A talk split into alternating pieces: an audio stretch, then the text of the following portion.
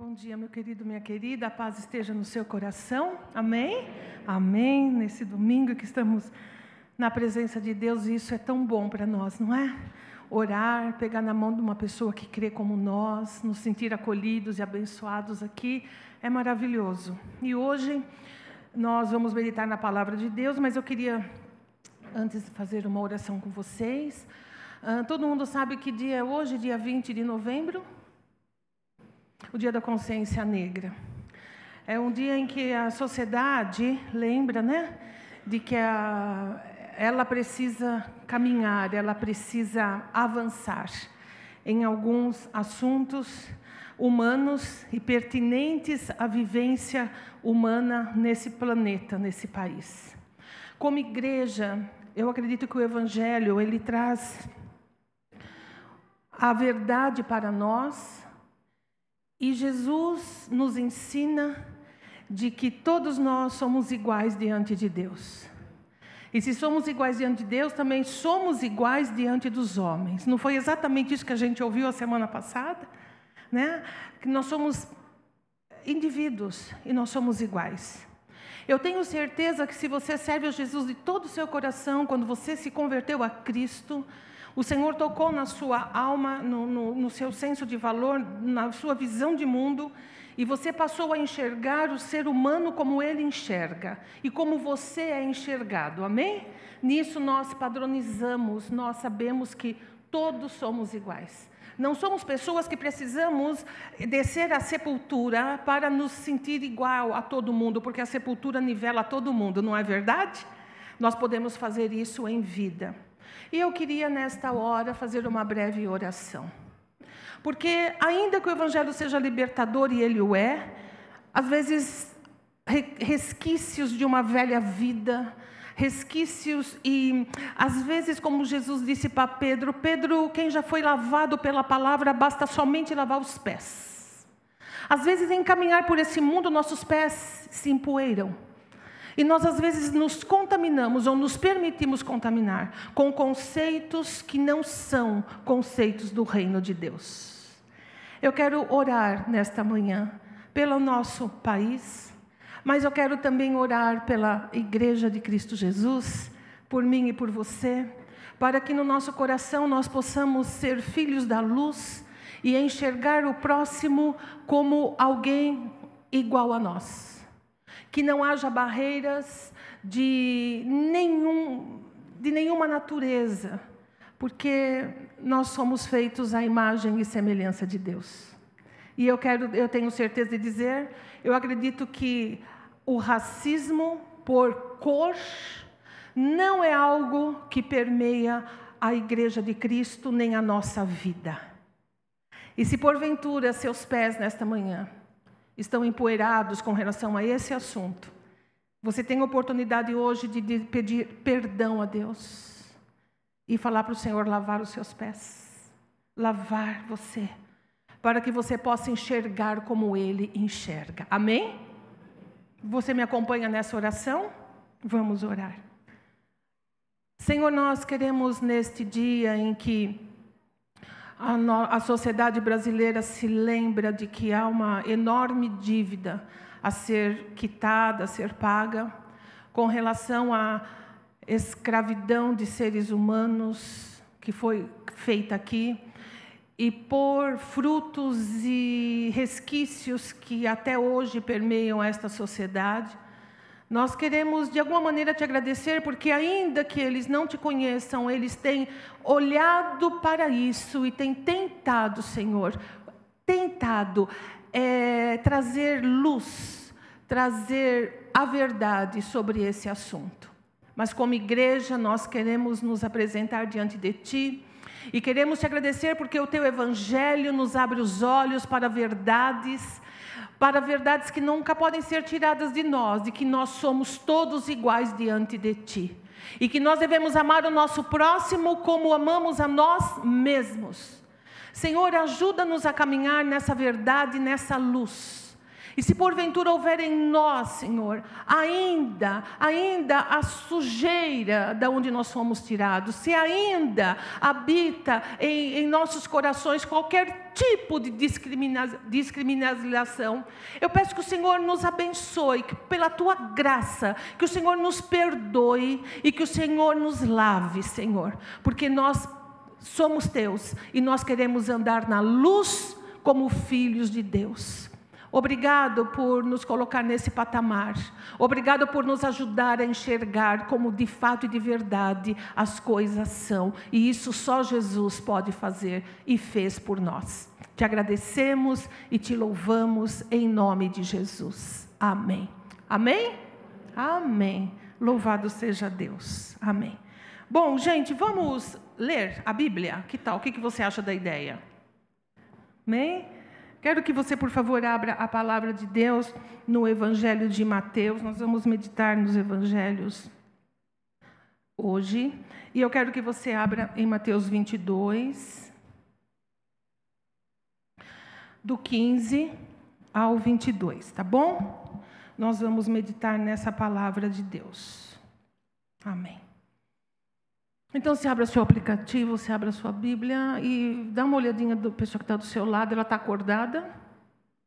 Se ela dormir assim, se ela cochilar, você, você dá um, assim, sabe o cotovelo? Você dá na boca do estômago, que ela vai acordar, nem sentada ela vai conseguir ficar, ela vai ter que procurar ar e ela não vai dormir. Amém? Você me ajuda nisso? Você ajuda o Espírito Santo nisso? Amém. Estamos aí. Amém é, atenção colocada e cotovelos preparados. Amém. Vamos lá. Ou eu posso fazer diferente. Se você cochilar, eu posso chamar você pelo nome. Que tal? Eu vou falar, olha, você pode acordar, né? Aí você. Amém? Vamos lá, vamos ler a palavra de Deus. Assim diz a palavra do Senhor. E assim se afastaram os fariseus tramando entre si como fariam para enredar a Jesus em suas próprias afirmações. Então mandaram-lhe seus seguidores, juntamente com alguns herodianos, que lhe questionaram: Mestre, Sabemos que és íntegro e que ensinas o caminho de Deus, de acordo com a verdade, sem te deixares induzir por quem quer que seja, pois não te seduzes pela aparência das pessoas. Sendo assim, dize-nos: que te pareces? É correto pagar impostos a César ou não? Contudo, Jesus percebeu a má intenção deles e replicou-lhes: por que me tentais, hipócritas? Deixai-me ver a moeda com a qual se pagais os impostos, os tributos. E eles lhes mostraram um denário. Então lhes indagou: De quem é esta figura e esta inscrição? Responderam-lhe: De César. Então lhes afirmou: Portanto, dai a César o que é de César e a Deus o que é de Deus. Ao ouvirem tal resposta, ficaram perplexos e, afastando-se dele, se retiraram. Amém? Amém. A gente, quando pensa, e eu queria começar com essa introdução, quando a gente imagina Jesus no seu ministério de três anos, a gente pode imaginar que as coisas se aconteceram assim, tá, tá, tá, tá, tá, tá, uma coisa atrás da outra, uma coisa atrás da outra, e as coisas não foram assim. Foram se dando no dia a dia, a cronologia, às vezes, que os evangelhos mencionam, ela não é uma cronologia exata de dia após dia, mas é de eventos que foram acontecendo. Mas, no geral, ela pega do começo do ministério até o fim do ministério. Mas esse recheio entre, entre o nascimento e a ressurreição de Jesus e a ascensão dele aos céus, existem muitas coisas que foram se dando. E uma das coisas que me, que me, me fascina em Jesus é os diálogos que ele travava. Não, não tanto com as pessoas necessitadas, com os sinceros de coração, com aqueles que chegavam a ele mesmo, como a, a, a mãe da menina endemoniada, como Jairo, como outros que chegavam para perguntar, para pedir. Não tanto, mas principalmente para mim o que me chama a atenção é quando os religiosos daquela época, aquelas pessoas de comando, aquelas pessoas de voz, chegavam para ter embates com Jesus. Porque uma coisa é nós nos aproximarmos de Jesus, para receber dele, para ouvir dele, para perguntar para ele. Outra coisa é chegarmos a Cristo Jesus para embates de ideias. E haviam grupos de pessoas que eram peritos nisso. E eu gosto porque é como se eu me sentasse numa arquibancada e visse, a, e visse lá, sabe? Aí a gente fala, é vixe em cima de vixe, é eita em cima de eita. As respostas que Jesus dava, os caminhos que ele fazia no coração daquelas pessoas quando chegavam para ele com perguntas capciosas. Na, na época que Jesus viveu na Palestina, era uma época de muito tumulto social, você sabe, as coisas não eram tão fáceis assim, não era, ah, sabe, o judeu daquela época não era um povo homogêneo. Eles não eram como muitas pessoas acreditam hoje, muitas igrejas acreditam que era a nação de Israel, que era o povo do Velho Testamento. Não, não tem nada, era muito diferente.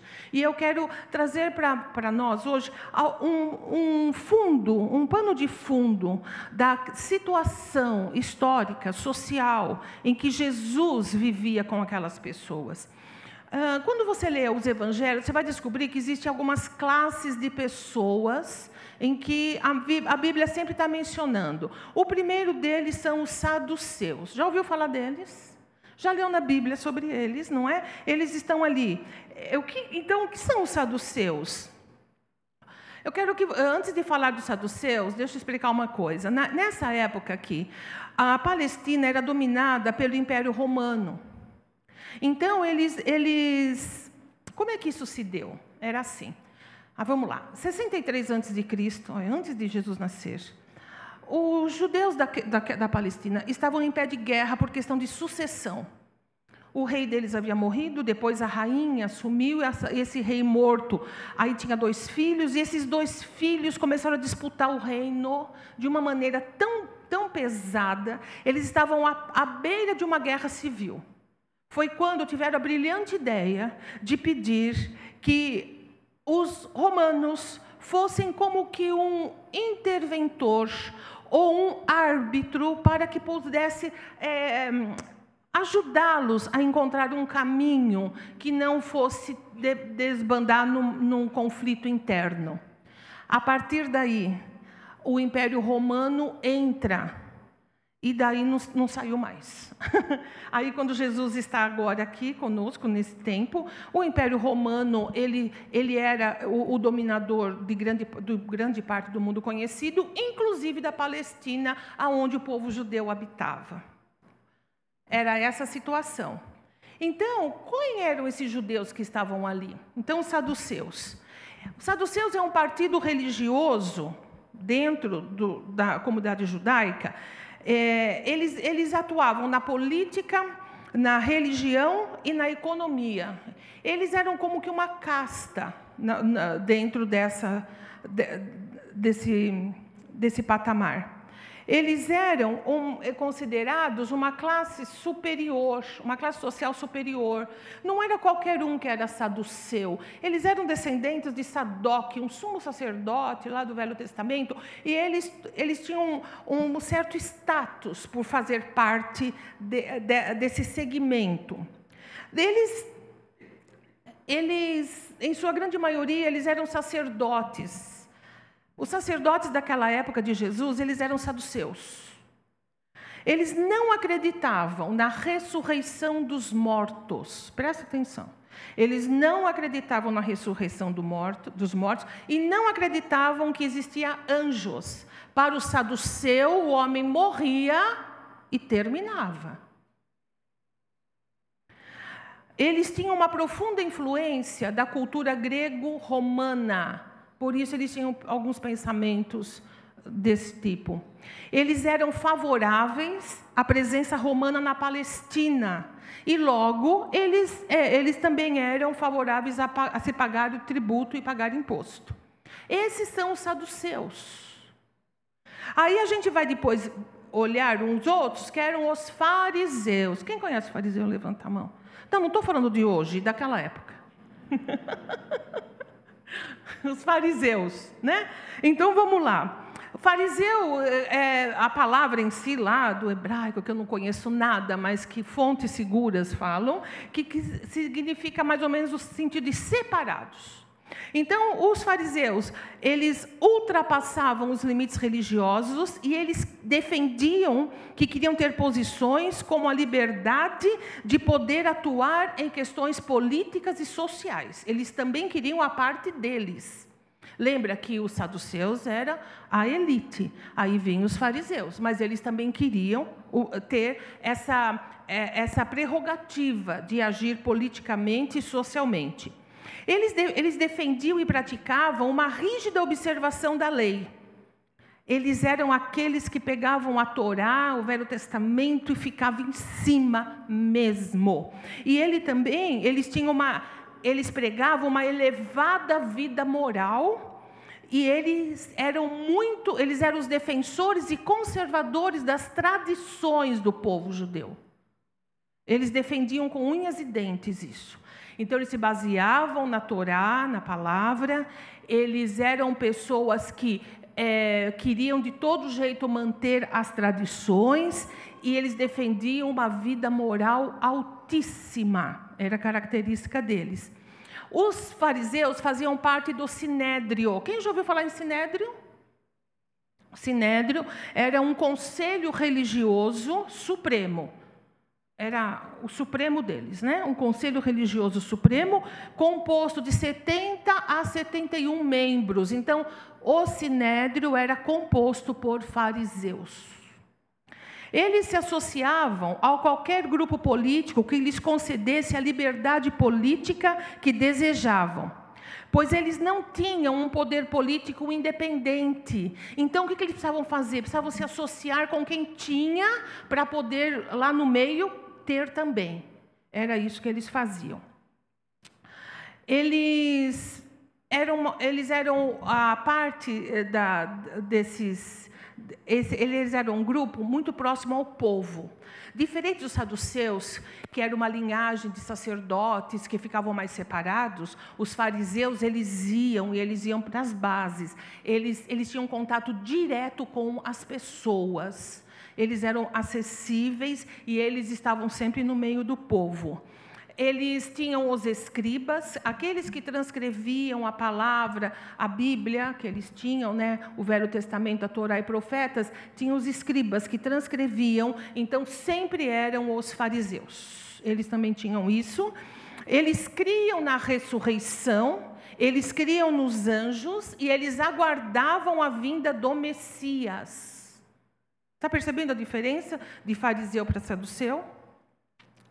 Uh, eles eram contra a ocupação romana e eles eram contra o pagamento de impostos. Eles ah, não queriam, eles achavam que o povo de Deus tinha que ser estar debaixo de uma autoridade religiosa do próprio povo, sem a interferência de nação estrangeira, e nisso eles não abriam mão também.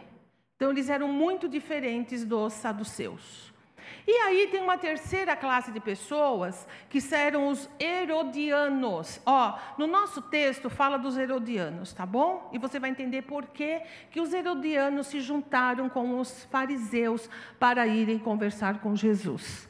Os herodianos, eles defendiam a dominação romana, eles eram completamente favoráveis e eles eram, inclusive, os colaboradores de manter as coisas como estavam. Eles estavam a serviço de Herodes, de uma maneira bem clara, e eles eram ferrenhos perseguidores de qualquer tipo de discurso entre o povo que mostrasse um indício o mais leve possível de uma insurreição contra o domínio romano. E eles ficavam de espreita. Eles ficavam ali porque eles defendiam, eles eram aliados mais do que os saduceus, e eles estavam ali mesmo como uma guarda, sabe? Para olhar tudo e não permitir que houvesse nenhum tipo né, de movimento que se levantasse contra o domínio romano. Você gostou da explicação? Deu trabalho? Eu fui atrás de. Para quem? Ah, qual é a fonte? Eu fui. A, eu, eu, a fonte, então. A fonte não é dicionário bíblico, minha fonte não foi isso. Minha fonte foram teses de mestrado e doutorado, né? Da PUC, da USP, de. Gente, não, entendeu? Então é coisa documento, é documento. Aí tem aquela minha veia de historiadora, né? Para quem falou, por que falou, onde foi, qual é a fonte? Qual é a fonte? Então, a fonte é isso. Se você entrar no Google acadêmico, você vai encontrar, se te interessa o assunto, você vai encontrar muita coisa boa, muita coisa mesmo que mostra, tá bom? Então, a fonte é muito confiável, você pode ter certeza disso. Bom, isso traz luz aquele versículo que fala assim, no versículo 15, olha aí. E assim se afastaram os fariseus. Você está vendo isso? Tramando entre si como fariam para enredar a Jesus em suas próprias afirmações. Eles queriam pegar Jesus no pulo, nas declarações dele, na fala dele, certo? Então, os fariseus mandaram seus seguidores, lembra que os fariseus tinha bastante gente que os seguia, tá bom? Porque eles eram os mestres da lei, eles ensinavam, eles falavam. Então, mandaram seus seguidores juntamente com quem? Você é preguiçoso, preguiçosa. Olha na sua Bíblia a resposta. Com alguns herodianos. Olha que coisa interessante. Você sabe aquela coisa quando se tem um inimigo em quando você uh, quando se tem um inimigo em comum, os, os inimigos se unem. Já ouviu falar sobre isso? Presta atenção. Os herodianos eram contra né, tudo aquilo que falasse de emancipação de Israel do Império Romano. Os fariseus, ao contrário, não, eles eram contra o domínio romano. Só que para ir contra Jesus, o que, que eles fizeram? Se juntaram. Se juntaram. E eles vão. E quando eles chegam, ele, aí eu quero começar a dizer algumas coisas para vocês. Quando eles chegam, eles não chegam é, colocando Jesus na parede, eles não chegam brigando, eles não chegam falando, eles não, eles não são hostis, muito pelo contrário, eles chegam cheios de elogios para Jesus. Se você lembrar, eles falam assim: Mestre, já começa a chamar Jesus de mestre.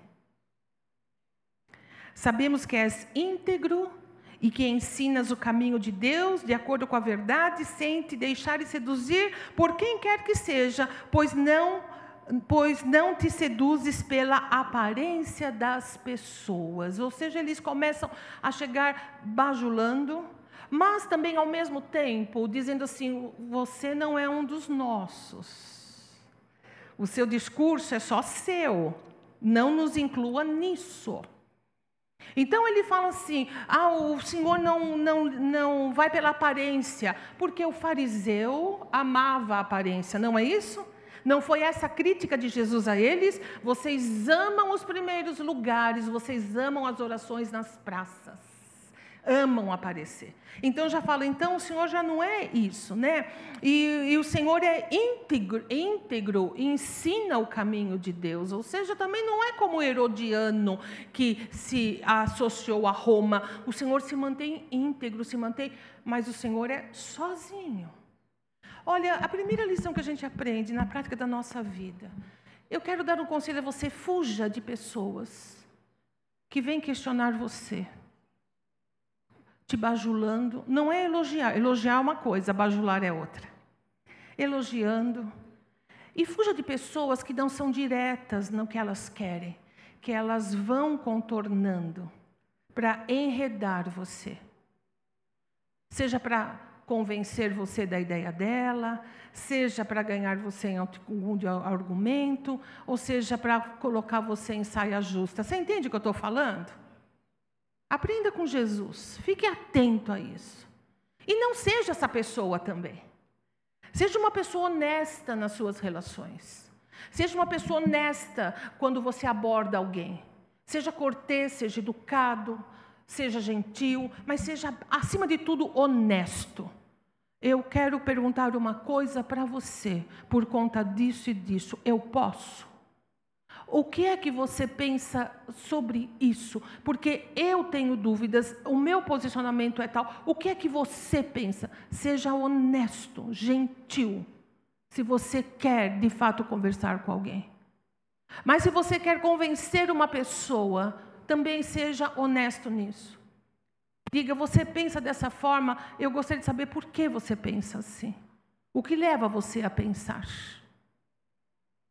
Essa é a melhor maneira da gente se relacionar com o nosso próximo. Segundo, a gente aprende de Jesus e desaprende dos fariseus e desaprende da, dos daqueles que dos herodianos que tinham segundas intenções. Bom, quando eles chegam para perguntar para Jesus, os elogios, eles são a introdução, porque eles queriam pegar Jesus no pulo. Preste-me atenção. Se ao responder a pergunta deles, que foi uma pergunta relativa à vida política daquela época, da vida social daquela época, eles queriam que Jesus se, de alguma maneira ficasse preso a algum tipo de discurso. Que ele fosse ali enredado, diz a Bíblia. Porque se ao perguntar assim, é lícito pagar tributo a César? E eu quero falar para você, os tributos romanos não eram nem um pouco suaves, viu, gente? Eles eram pesados, pesados, pesados. E é uma outra história para a gente conversar, mas a coisa era bem difícil. Se Jesus falasse assim, olha, ah, é, é lícito, é lícito, e ficasse só nessa pergunta, aí o fariseu ia dizer, tá vendo? Vamos te levar para o tribunal, porque você é a favor da usurpação de Roma, você é contra o povo, você, você se compraz com isso e tal. Se ele falasse assim, ah, ou se ele falasse assim, não, eu sou o contrário a isso, eu acho uma injustiça, não se deve fazer isso, os herodianos iriam correndo, correndo para César e dizer: César, tem um cara lá que está se, ele está se, ele está se colocando contra a arrecadação de imposto. Você quer ver um governante ficar doente? É uma coisa dessa e eles iriam pegar Jesus de um jeito ou de outro. Sabe aquela coisa encomendada, aquela coisa baixa? Aquela coisa que você fala, como é que pode? Ou, como é que eles pensam? É assim. A gente pensa que essas coisas uh, eram, são coisas que atualmente acontecem ou, deixar, ou estão acontecendo, mas isso já acontecia sempre, sempre. E é nesse cenário que Jesus estava, de uma maneira assim, nesse, nesse tumulto. Você imagina a Palestina, você imagina essas divisões todas, tantos discursos e tantas coisas. A Bíblia vai dizer assim: que Jesus, conhecendo, sabendo, aquilo que ele estava o que eles estavam tramando, conhecendo a má intenção má intenção. Eles não queriam aprender, eles não queriam conhecer, eles não queriam saber. Eles tinham já a ideia concretizada, eles já tinham o pensamento, eles já tinham o lado. Não era nada disso que eles queriam. Eles tinham uma má intenção de fazer Jesus tropeçar em suas próprias palavras. Jesus, sabendo disso, diz a resposta que Jesus dá, que eu acho o máximo, ele olha para eles e diz assim: Por que vocês me tentam, hipócritas? Jesus já os classifica. Jesus os classifica. Os dois segmentos, Jesus os chama de hipócritas. Porque eles vêm com um discurso melado, um discurso, um discurso elogioso, mas a intenção era má. E isso é hipocrisia. Quando a gente mostra uma coisa que não é. Quando a gente fala uma coisa que não é, que não está no nosso coração. quando a gente não é honesto com as nossas palavras, quando a gente mostra ser uma coisa que nós não somos, a palavra de Deus, a palavra do Senhor, classifica isso como hipocrisia. E Jesus é direto em, em dar esse título a eles. E Jesus vai dizer assim: me deixa ver a moeda. E Jesus é Jesus, né, gente? Dá um orgulho de Jesus. Ninguém pega Jesus no pulo, ninguém, ninguém. E eles têm que dar moeda para Jesus. E quando eles dão a moeda, Jesus fala assim: de quem é a esfinge que está na moeda? É de César. Ah, então significa que esse dinheiro é de César? A figura é de César? A moeda que vocês usam é de César? Faz parte do sistema econômico desse império que, que governa? É, é isso mesmo? É. Então Jesus diz assim: dá a César, então, o que é de César. O que ele quer dizer é o seguinte: se você está debaixo de um sistema econômico, social. Você tem que dançar conforme a música. Tem que pagar imposto, vai pagar. Tem que fazer as coisas, vai ter que fazer. Dê a César o que é de César. Tenha uma esfera da sua vida que seja clara, que seja uma esfera social, uma esfera econômica, e que não dá para fugir disso. Ou quem gosta de pagar imposto de renda aqui, levanta a mão. Ou não dói no seu coração cada centavo que você paga. Porque a gente gostaria de ver o dinheiro ir e vir, né? Mas o dinheiro só vai. Ou você gosta de pagar imposto na cesta básica? No alimento básico que a gente precisa comer. Eu pagar imposto é uma coisa, você pagar é outra, aquela pessoa que tem uma condição financeira melhor é outra, agora aquela pessoa que está debaixo do viaduto é outra mas todo mundo paga. A gente não gosta muito disso. Mas o que, que a gente vai fazer? Aí a gente pergunta a Jesus: o que, que eu faço? Jesus vai dizer assim para você: dai a César o que é de César. Não tem o que fazer. E ele disse isso para aquele povo tumultuado, aquelas diferentes opiniões, aquela coisa toda. Ele fala: é simples assim. Sistema financeiro é esse. Dê a César o que é de César. Ele poderia ter parado aí, mas obviamente ele não parou. E ele diz assim: Dai a César o que é de César. Mas ele continua, ele diz: Dai a Deus o que é de Deus.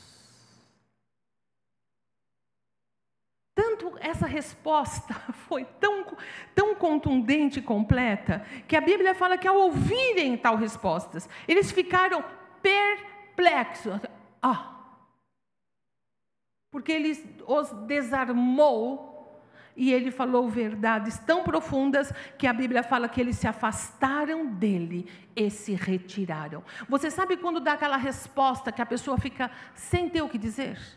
A Bíblia fala, eles se afastaram, você imagina isso, de susto e foram embora, porque não tinham, vai, vai argumentar o quê, vai falar o quê? Porque Jesus Cristo ele traz dentro dessa afirmação dele coisas tão preciosas que servem para mim, servem para você, porque serviu para lá, vai servir aqui e vai servir no futuro.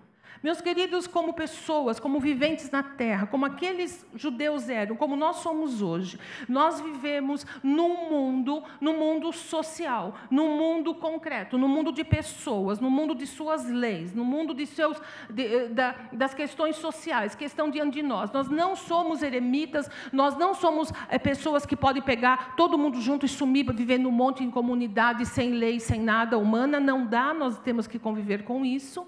Nós somos pessoas pessoas que temos que transitar nesse mundo. Agora a questão é: Jesus não nos deixa cegas, não deixa a gente largado. Meus queridos, se há lei, nós temos que cumprir.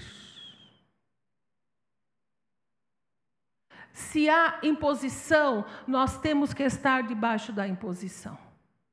Numa vida em sociedade, não tem a prerrogativa de fazer do meu jeito, do seu jeito. Como aqueles judeus não tinham essa prerrogativa. Eles chegam para Jesus. Os, os, os, fariseus queriam fazer do jeito deles, queriam quebrar aquilo que estava sendo feito. E Jesus, na, na resposta, ele é claro em dizer: dai a César o que é de César. Viver em sociedade implica, implica não fazer o que eu quero, mas implica em fazer o que é deveria ser, né? Bom para todo mundo ou aquilo que vem de cima para baixo.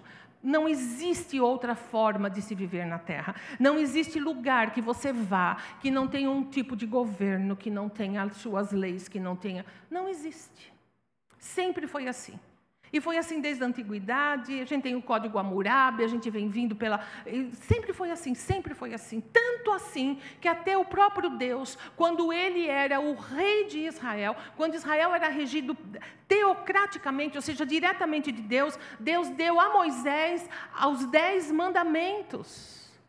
Deus deu uma lei social, financeira e religiosa. Os, deca, os dez mandamentos, eles implicam isso. Como se vive numa sociedade, como se vive para Deus e como se vive economicamente. Se você analisar, você vai perceber. Então, é, isso faz parte. E a gente tem que entender isso com a mente do Senhor Jesus, para termos paz. Amém, meus irmãos? Para ter paz, para a gente falar amém. É assim, não vai mudar, sempre foi. E Jesus fala para mim que eu devo dar a César o que é de César. A gente tem que compreender essas coisas. Em segundo lugar, ele diz: Mas dai a Deus o que é de Deus. Ou seja, ele traz as duas esferas da vida de um ser humano de uma maneira muito clara. Se por, por, um momento nós temos que pensar na nossa vida social, a nossa vida econômica, a nossa vida política, nós temos também que pensar e entender a nossa vida em Deus. E quando Jesus diz, dá a César o que é de César, a César nós devemos dar obediência civil, meus irmãos e minhas irmãs. Nós temos é, obediência civil significa vivermos de tal maneira em sociedade que possamos colaborar para o bem comum. Você entende isso? Esse é um princípio básico da sociologia, né? do estudo das sociedades. Viver de tal maneira que a minha vida não seja um tropeço para o outro. Mas Jesus não falou isso, que eu devo amar o meu próximo como eu amo a mim mesmo, não é? Eu devo pensar, a Bíblia fala assim: não tenha em vista somente o que é seu, senão também o que é do outro. Amém? Pense, se nós tivéssemos a palavra, ela já nos bastaria para isso. Se aquele seu vizinho que toca música alta, que não respeita ninguém, que acha que ele está na casa dele, ele é dono de tudo, se ele conhecesse a Bíblia e ele entendesse que Deus fala assim para ele: olha, não tem apenas o que é seu, mas leve em conta também o que é do outro, ele ia baixar o volume da música dele, amém? Aí você fala assim: mas pastor, ele é crente, põe hino, então chama a polícia. Falou, eu quero sossego. Eu estou brincando, tá bom? Mas é ou não é? O que é bom para mim, nem sempre é bom para o outro. E se não é bom para o outro, eu faço só para mim. E é isso que a Bíblia ensina, é isso que Jesus fala. Então, se há esse lado social, Jesus diz assim, mas há o lado. A César, então, a César, obediência civil, a César, uma vida em sociedade, um olhar para o todo, a César a prerrogativa também de escolher representantes, de, de lutar por algumas, algumas questões sociais que são relevantes para você. Tudo isso é César. Mas aí Jesus fala, mas a Deus. É uma coisa, e você tem que sair daqui hoje com isso no seu coração, que é só para Deus que nós damos e não para César. A devoção do nosso coração só para Deus.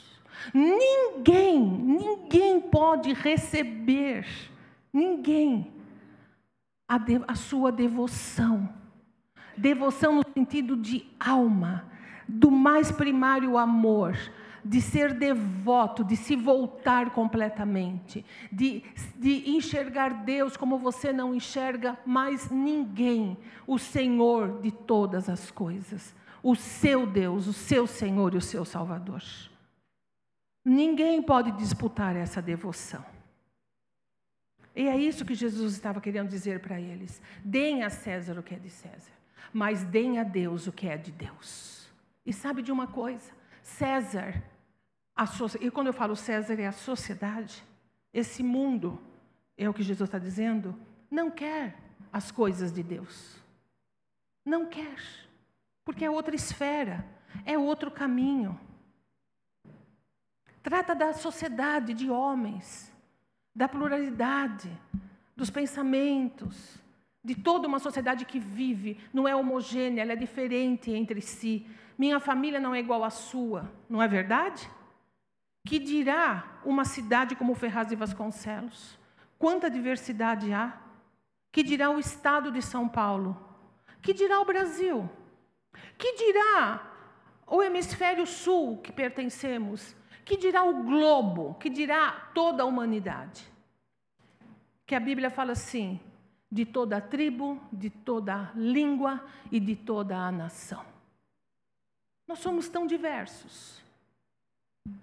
Então, César não quer devoção. César quer a obediência civil, essas coisas que falamos. Mas às vezes nós podemos cair em armadilhas na nossa vida e dividir devoção que pertence a Deus e colocar num outro lugar. Nós podemos, por exemplo, colocar uma, a devoção que nós devemos a Deus numa outra pessoa.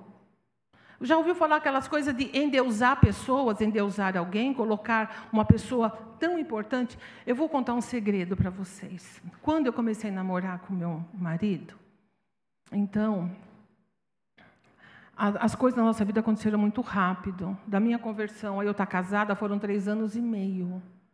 Da minha conversão a eu me formar no seminário foram três anos. Você imagina? E quando eu o conheci, foi tão bom e tal. E eu orava a Deus, eu acho que nem ele sabe disso, vai saber hoje, viu o quê? Então, assim, aquela. O que, que eu quero? O que, que eu quero que você me compre? Deixa eu começar a pensar. É, eu, eu, eu orava, eu falava, Deus, não deixe eu amar o Joel mais do que eu amo o Senhor, porque eu amava tanto.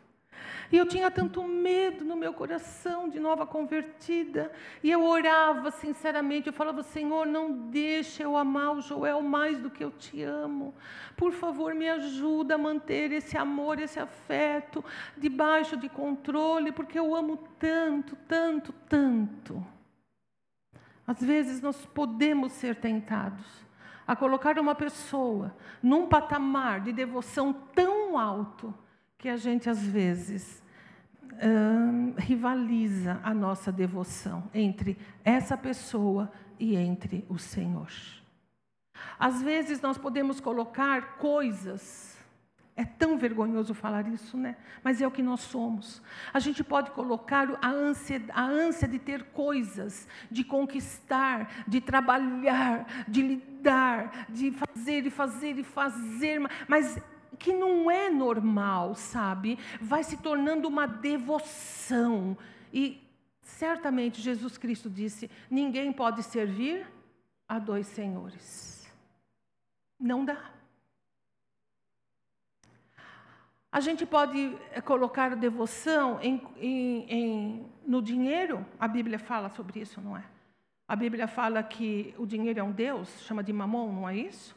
A gente pode ir passar a vida inteira nessa devoção e a gente às vezes nunca vai chegar, nunca vai alcançar, mas a gente está lá, correndo, correndo, que a Bíblia fala correr atrás do vento.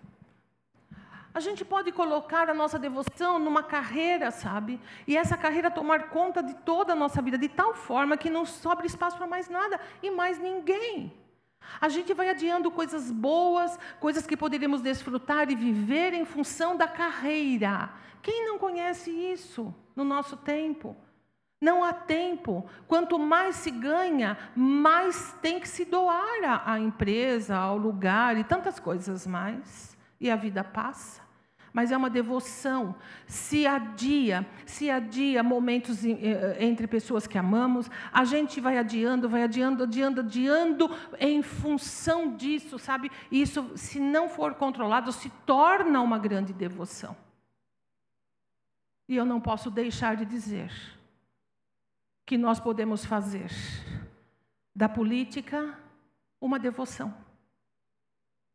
Uma devoção. Canalizar a tal ponto, a tal ponto, disso se tornar mais importante do que qualquer outra coisa que a gente viva. A tal ponto de se de chegar num, num, numa entrega do coração, das emoções, da razão, de tudo, e tudo vai se resumir nisso. E isso se torna uma devoção da nossa vida. E a gente defende com tanta paixão, a gente defende com tanto, tanto amor, a gente defende com tanta convicção, que a gente não faz para defender aquilo que nós cremos, aquilo que devemos dar a Deus. Às vezes não fazemos tanto para Deus como fazemos para uma ideia que agora nós estamos desenvolvendo e tendo. Porque quando se, fa se faz disso uma devoção, como em qualquer outro âmbito da nossa vida, o desequilíbrio se instala, porque Jesus Cristo disse: dai a César o que é de César. Então, sim, a gente tem que pensar em carreira, a gente tem que pensar em, em ganhar dinheiro, a gente tem que pensar uh, na vida social, nós temos que pensar na política, sim, nós temos que fazer tudo isso mas lembrando sempre que nós estamos dando isso a César. Agora, quando a gente começa a pegar a devoção, o amor, a entrega, o compromisso maior da nossa vida, e a gente transporta para essas outras, a gente faz desse desse senso, sabe, de só a Deus pertence isso, a gente pega isso. E esse elemento de devoção a gente leva para essas outras áreas. Óbvio que nós vamos ter perdas, meus irmãos, porque aí o desequilíbrio se instala na nossa vida. Pense a devoção pela política que vivemos. A devoção por esse, por esse ente que apareceu sobre nós de uma maneira que agora se instalou Quantos relacionamentos quebrados? Quantos corações partidos? Quantas famílias que não podem mais se sentar como se sentavam antes? Quanta violência, quanta dor, quanta tristeza, quanto susto nós estamos levando. Não me lembro de ter passado por coisas assim. Mas no frigir de tudo, nunca imaginei ver a igreja tendo uma devoção maior a César do que uma devoção maior a Deus. Hoje, a palavra do Senhor vem para nos alimentar, nos alertar e nos consolar. Damos a César o que é de César, mas nós não vamos deixar César roubar aquilo que é de Deus na nossa vida. Amém? Somos de Deus. Aquilo que dele recebemos, aquilo que temos, a palavra, o ânimo para continuar, o amor, sabe, o respeito, a dignidade do outro, porque se eu tenho, o outro tem ao respeito, sabe, pela, pela constituição da outra pessoa. Isso é de Deus na nossa vida, isso é de Deus em nós, e nunca ninguém pode tirar, nunca ninguém pode tirar.